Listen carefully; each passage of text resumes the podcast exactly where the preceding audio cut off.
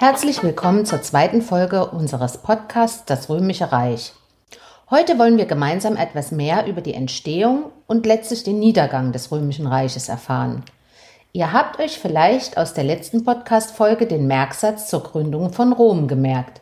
Na, könnt ihr euch erinnern? 753 Rom kroch aus dem Ei heißt der Merksatz. Gemeint ist das Gründungsdatum 753 vor Christus. Archäologen, das sind Wissenschaftler, die alte Völker und Kulturen erforschen, haben durch Ausgrabungen rund um die sieben Hügel Roms versucht, mehr zur Entstehung Roms herauszufinden. Ihre Forschungen belegen, dass erste Siedlungen schon im 10. Jahrhundert vor Christus, also 1000 Jahre vor Christus, auf zweien der sieben Hügel Roms, genannt Palatin und Esquilin, entstanden. Wie kamen die Menschen dorthin? Circa 1200 Jahre vor Christus wanderten verschiedene Stämme aus dem Norden nach Italien ein, darunter auch das Volk der Latiner. Sie siedelten rund um den Unterlauf des Tibers, der Furt, an der man den Tiber leichter überqueren kann, weil das Wasser dort nicht so tief ist. Die verschiedenen kleinen Siedlungen, anfangs nicht mehr als Anhäufungen ärmlicher Bauernhütten, schließen sich irgendwann um 1000 vor Christus zusammen. Bis Mitte des 8. Jahrhunderts vor Christus entsteht daraus schließlich eine mit Mauern befestigte Stadt. Die Entwicklung zur Stadt ist allerdings nicht, wie es in der Legende heißt, auf Romulus zurückzuführen. Er spielt als erster römischer Herrscher wahrscheinlich keine Rolle. Es sind die Etrusker, ein antikes Volk, die zu dieser Zeit über Mittelitalien herrschen. Sie erkannten die strategisch vorteilhafte Lage von Rom in Mittelitalien. Nach dem etruskischen Geschlecht der Roma nannten die Etrusker die Stadt Rom.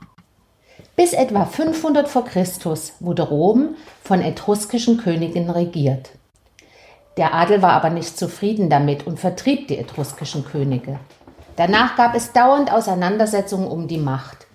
Zunächst regierten die Patrizier, meist adelige Grundgroßbesitzer, durch zwei Konsuln und den Senat über Rom. Die Plebejer, das waren einfache Leute, forderten aber von den Patriziern Land und auch Mitspracherecht bei den Regierungsgeschäften. Circa 200 Jahre kämpften sie gegenseitig in den sogenannten Ständekämpfen. Dann erreichten die Plebejer ihre Ziele. Es wurde das Amt des sogenannten Volkstribunen geschaffen, der ein Vetorecht gegen die Beschlüsse der Patrizier hatte. Das bedeutet, er konnte sich gegen diese Beschlüsse stellen. Dadurch entstand die Römische Republik. In den folgenden Jahrhunderten entwickelte sich durch Bündnisse mit anderen, aber auch durch Eroberungen aus dem Stadtstaat Rom ein Weltreich mit zahlreichen Provinzen. Nach der erfolgreichen Eroberung Galliens marschierte der Feldherr Caesar 51 vor Christus in Rom ein. Mit Hilfe seiner Truppen bekämpfte Caesar den Senat und siegte. Er machte sich zum Alleinherrscher Roms. Aus der Republik wurde eine Monarchie.